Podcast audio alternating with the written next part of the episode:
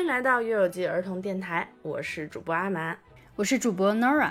今天我们要为大家介绍一家奇妙的玩具店。玩具店对小孩子来讲，那可真的是天堂呀！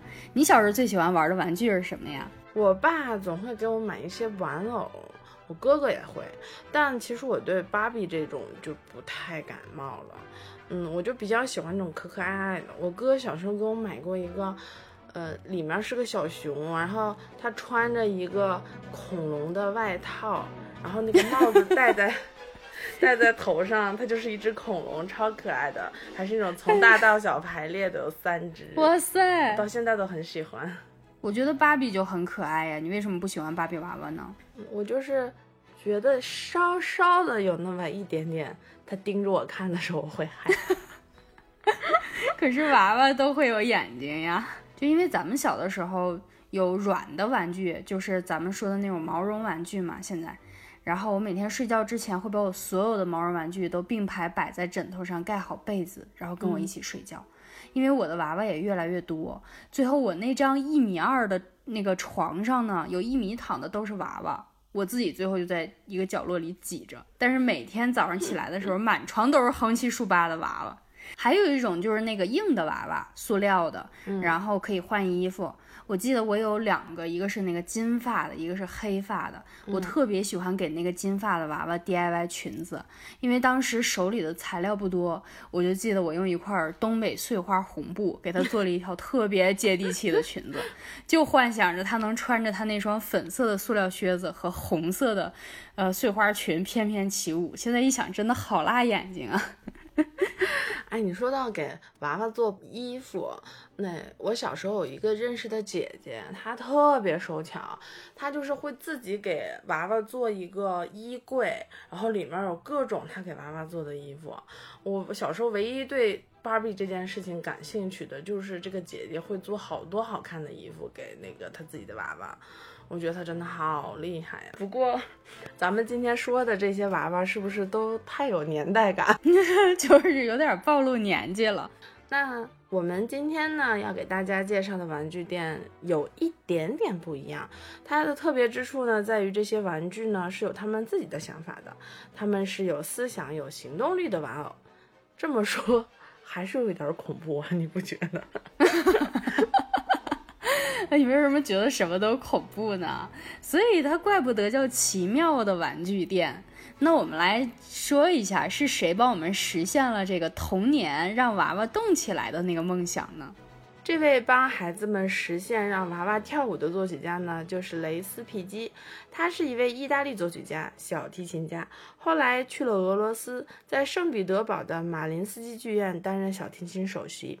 一九零九年，他回到了意大利，在罗马的圣塞西利亚音乐学院任教，并且全身心地投入到了创作作品中。哦，原来他在罗马工作。后来直到他最出名的作品就是《罗马三部曲》。对，有罗马松树。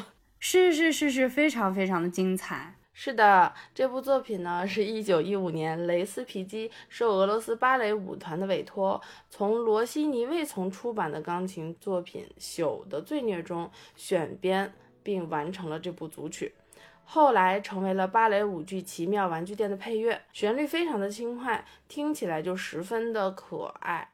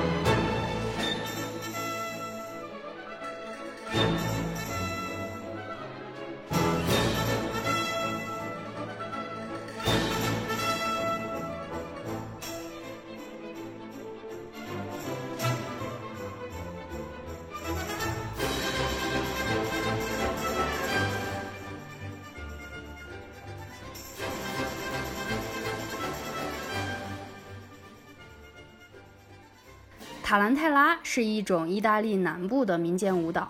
跳舞的时候呢，许多人聚在一起，一般两个人分一组。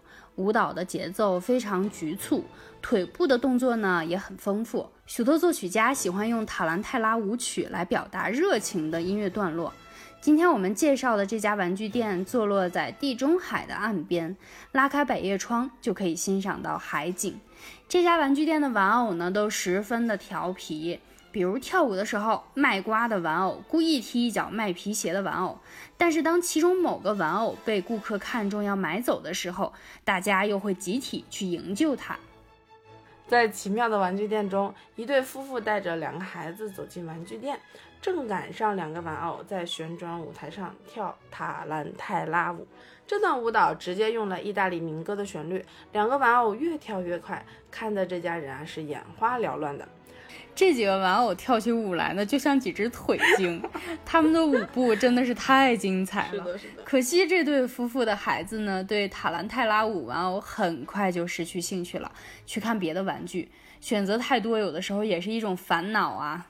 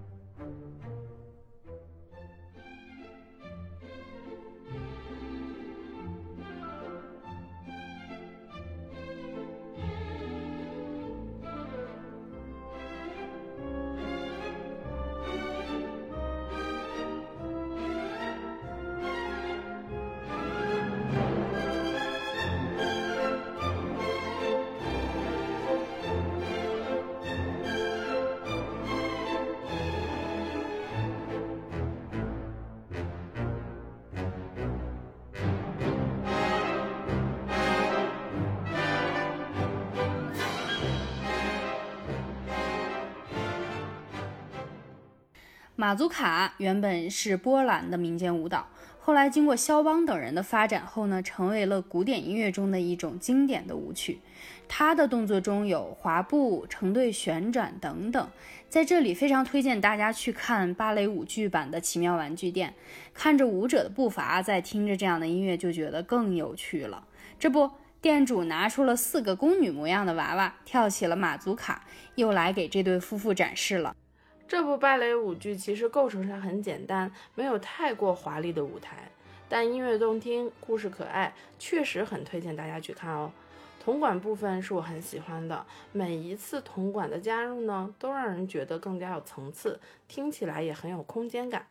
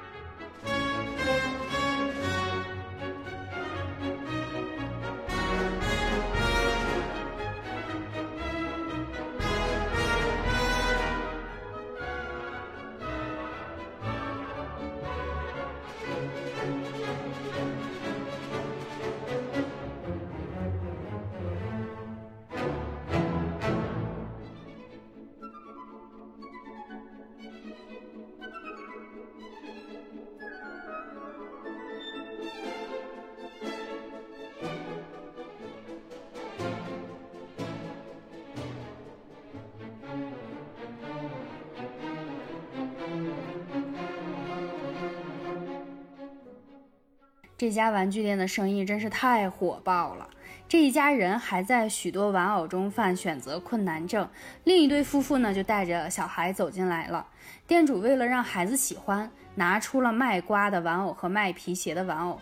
但是这两个玩偶在跳舞的过程中发生了矛盾。卖皮鞋的玩偶被踢了一脚，但是没有倒下，还在继续跳舞。这平衡感也是太溜了。为了投其所好呢，店主又拿出了一群哥萨克玩偶。新进来的这个家庭的爸爸抱起了哥萨克女玩偶，这让他的妻子十分的吃醋。可见这个玩偶做的是有多么漂亮呀！我还去搜了一下这个哥萨克玩偶的样子，看完了以后我就给诺亚发。我觉得，我觉得我搜到的一定不是他们卖的那一款。那肯定不是。我觉得如果是你搜到那款，他太太肯定不会吃醋的。是的，是的，长得也太怪异了。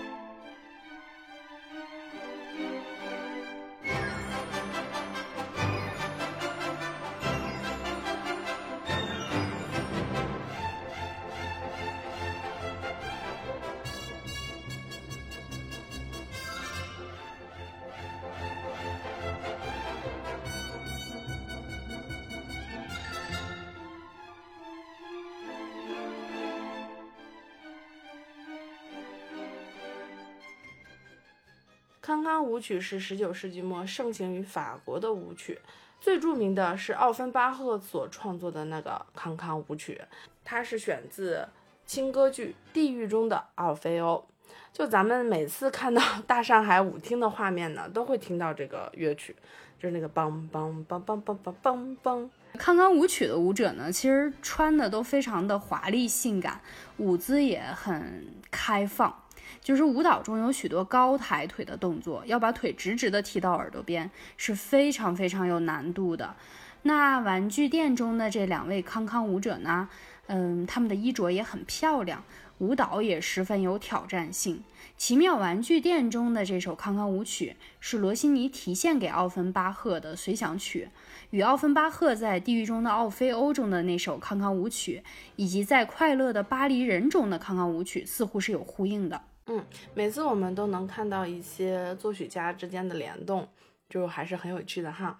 不过呢，我们再回到玩具店里，刚才说的两家人啊都非常喜欢康康舞的人偶，老板就想了一个方法，他啊把这个两只人偶拆分，一家卖一只，原本一对的娃娃就这么被分开了。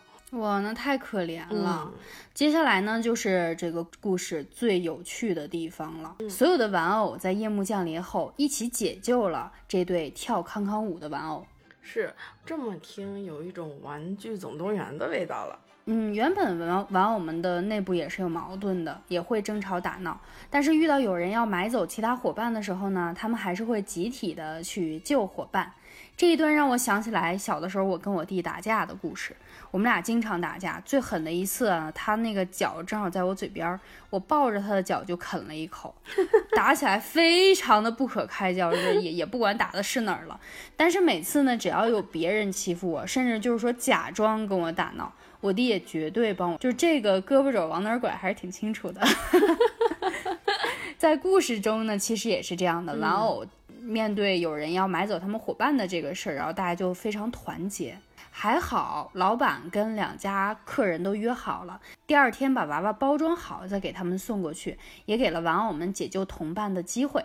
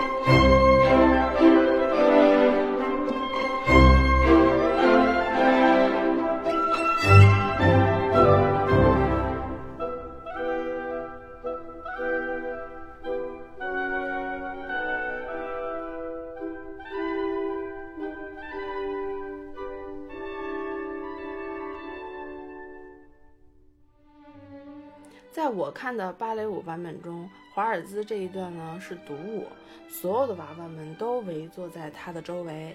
静静地看着舞者在中间舞蹈，哇，那个画面真的是太美了。嗯，大家好像都对优美的旋律是没有抵抗力的。嗯，那这首华尔兹呢，绝对是整部作品中的优美担当了。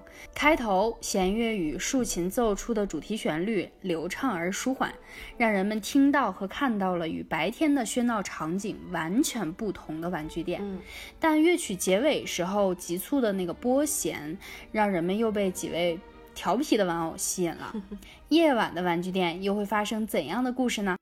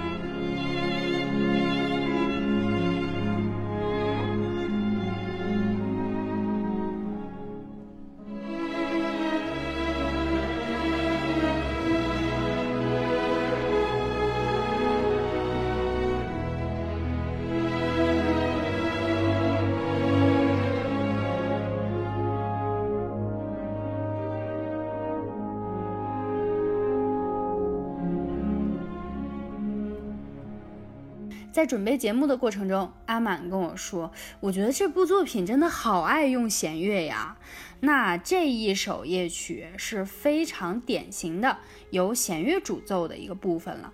尤其一提琴和大提琴有非常多的 solo，每次听到这两个声部的齐奏或者重奏，我都能想到是两个人的对话，有更多的交流感在乐曲中流淌。嗯，夜幕降临的时候，玩偶们从盒子里跑了出来。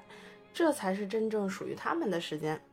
第二天，店主来到了店里，发现装康康舞玩偶的盒子空空如也，他顿时醒悟，原来玩偶们已经成为了一个大家庭，一个也不能少。他决定不卖掉玩偶了。玩偶们知道营救行动成功后，分成了两组，开心地跳起了加洛普。加洛普舞呢，是源于德国的一种快速舞曲。加洛普本意是马的奔跑。所以这个乐曲的主要动作呢，就是跳跃，一般用于方阵舞蹈。不知道大家还记不记得乐友记新年音乐会的时候呢，我们就听过一首中国人加洛普，也是一种非常欢快的舞曲形式。玩偶们太开心了，连店主也被这种快乐所感染，加入了他们的舞蹈。